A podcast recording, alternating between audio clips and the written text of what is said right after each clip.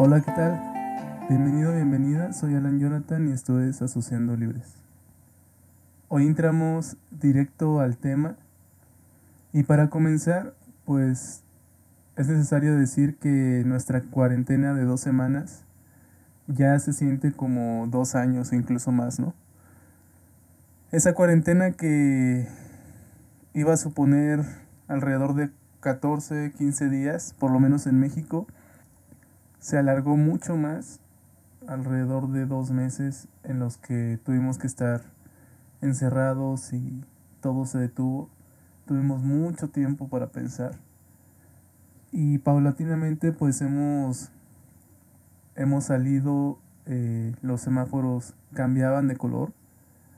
Lo que no quiere decir que esa ansiada normalidad o ese ritmo de vida que llevábamos y que al que todos nos gustaría volver va a ser retomado en un tiempo cercano, ¿no? Y hoy ya pues estamos un tanto resignados con, con tristeza, la mayoría, la mayoría de las personas a las que les he preguntado pues se sienten bajoneados con respecto a que eh, pues esto ya duró demasiado, ¿no?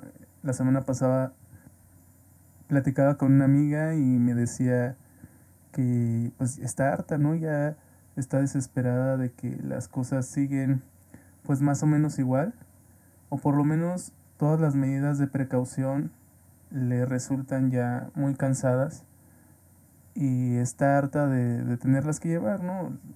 Los dos compartíamos o teníamos ese mismo sentimiento de que ver a las personas con un cubrebocas todo el tiempo y no poder como ver sus expresiones cuando, cuando hablamos con ellas, es algo que nos roba de alguna manera la cercanía de estar con otra persona, de hablar, de conversar, de convivir. Sí que podemos ya salir tomando precauciones, distancia, eh, protegiéndonos. Con la vacuna también pues el panorama cambió pero estas medidas que todavía permanecen y sobre todo ese cubrebocas que siempre está presente, es un recordatorio cotidiano de que las cosas no han vuelto a ser igual y de que de alguna forma tenemos que acostumbrarnos, pero nos resulta demasiado difícil todavía al, a la vuelta de los años acostumbrarnos a esta nueva normalidad, entre comillas ya dos años desde que empezó este COVID-19. Estamos en 2022 y las cosas cambiaron para muchas personas de forma extrema o, o se dio un giro total a lo que era su vida y su cotidianidad. Entonces resulta pues muy difícil que aún guardamos como esa esperanza de por fin volver a quitarnos el cubrebocas, a salir a la calle sin miedo, a poder abrazar a alguien sin tener que preguntar o a tener que tomar toda una serie de medidas para poder eh, tomar tus elementos o visitar a tus seres queridos o conservar tu trabajo, etc. Y todo esto lo menciono porque me gustaría que pensaras qué fue lo que sucedió contigo en este tiempo. Eh, también me encantaría saber de algunos de ustedes cómo se siente, cómo se ha sentido en, esta, en este ritmo de vida que hemos tomado obligadamente. ¿Qué has pensado? ¿Cómo está tu ánimo? Eh, ¿Cómo vislumbras tu futuro, lo que sigue? ¿Qué planes tienes? ¿Qué planes se han cancelado? ¿Qué planes han cambiado? Personalmente, los planes que tenía en 2019 tuvieron que pausarse. Todavía tengo esa como noción de que están pausados, ¿no? Tuvieron que pausarse, otros planes nuevos surgieron, afortunadamente, eh, se abrieron algunas puertas, otras se quedaron cerradas o en espera. Pero ¿qué pasó contigo en este tiempo? ¿Qué sucedió con tu familia, con tus amigos? El lugar en donde vivías, ¿no? También platicaba con otro, otro amigo que no es de la Ciudad de México, sino de otro estado cercano. y él estudiaba aquí, tuvo que regresar a su estado de origen con sus padres em, por toda esta situación, ¿no? No podían permitirse seguir costeando eh, la renta de donde él vivía si no era seguro el tiempo que se tenía que estar en pausa. Y otro amigo también, que este sí es de la Ciudad de México, tuvo que regresar con sus padres a vivir. Había logrado como su independencia de alguna forma, pues perdió su trabajo y todo eso que había construido con mucho esfuerzo, de un día para otro desapareció y afortunadamente tuvo un lugar al cual regresar, pero hubo personas también de las que supe que pues sí les pegó muy duro y ahora su ritmo de vida es muy diferente al que, al que llevaban o al que estaban acostumbrados, ¿no? Entonces, ¿por qué hablamos de esto hoy? La verdad es que me lo pensé dos veces para sacar este tema.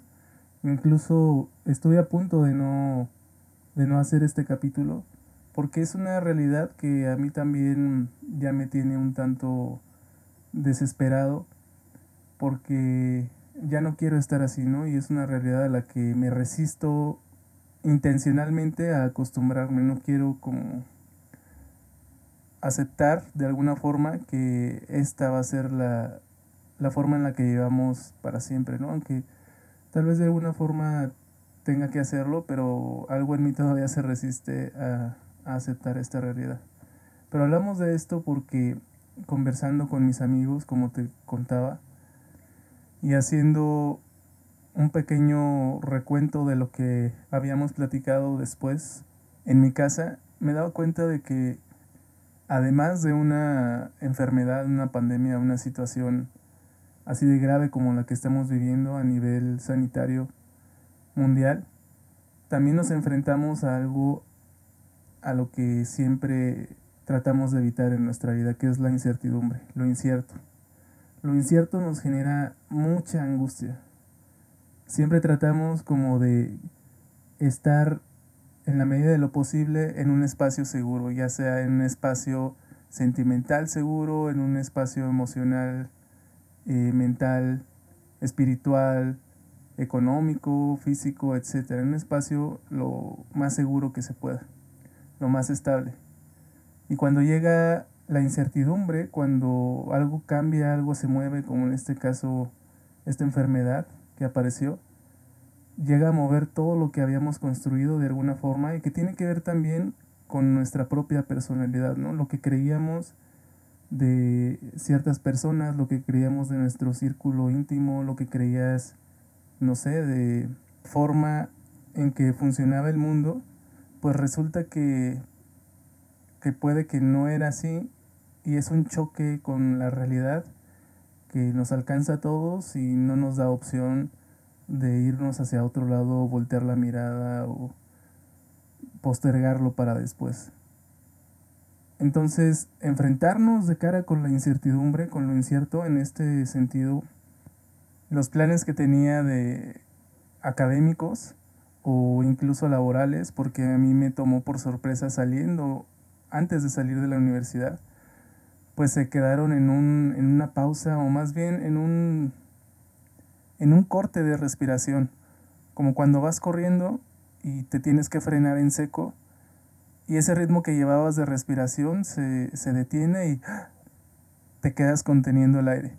Y de alguna forma eso me sucedió a mí y de alguna forma también sigo conteniendo el aire y la respiración, los planes, las metas, el estilo de vida porque las fichas o el tablero se movió de tal forma en el que hay que volver a empezar, hay que volver a planear, hay que volver a reestructurar, repensarme, reinventarme y decidir de nuevo dónde, dónde voy a colocarme, hacia dónde voy a dirigirme.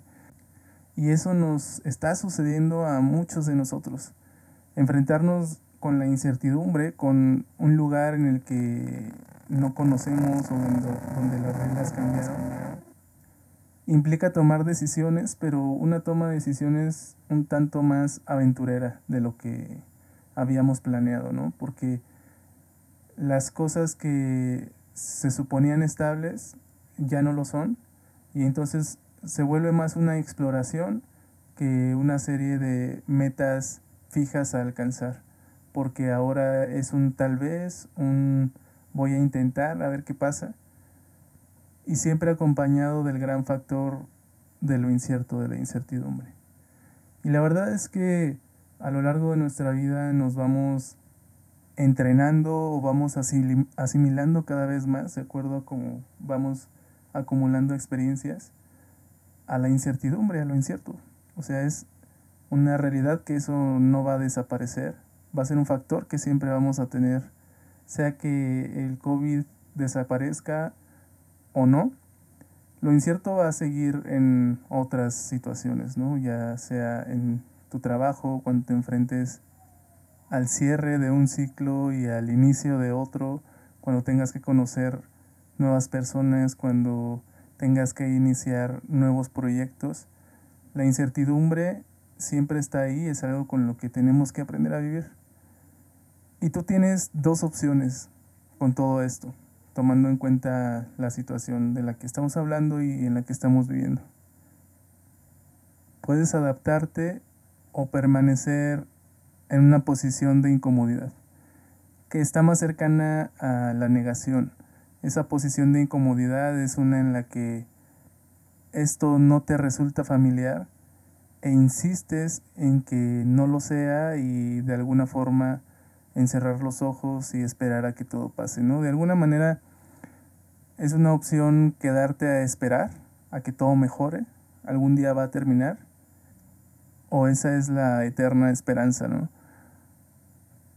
Pero cuando das el paso y decides intentar adaptarte, algo muy importante sucede. Más allá de que puedes intentar encontrar nuevas formas o encontrar los caminos, se trata también de que esa angustia que genera la incertidumbre y esa incomodidad de la que hablamos puede bajar esos niveles y por tanto puedes colocarte en un lugar a salvo. Mira, cuando digo adaptarnos a la incertidumbre, no me refiero a acostumbrarnos.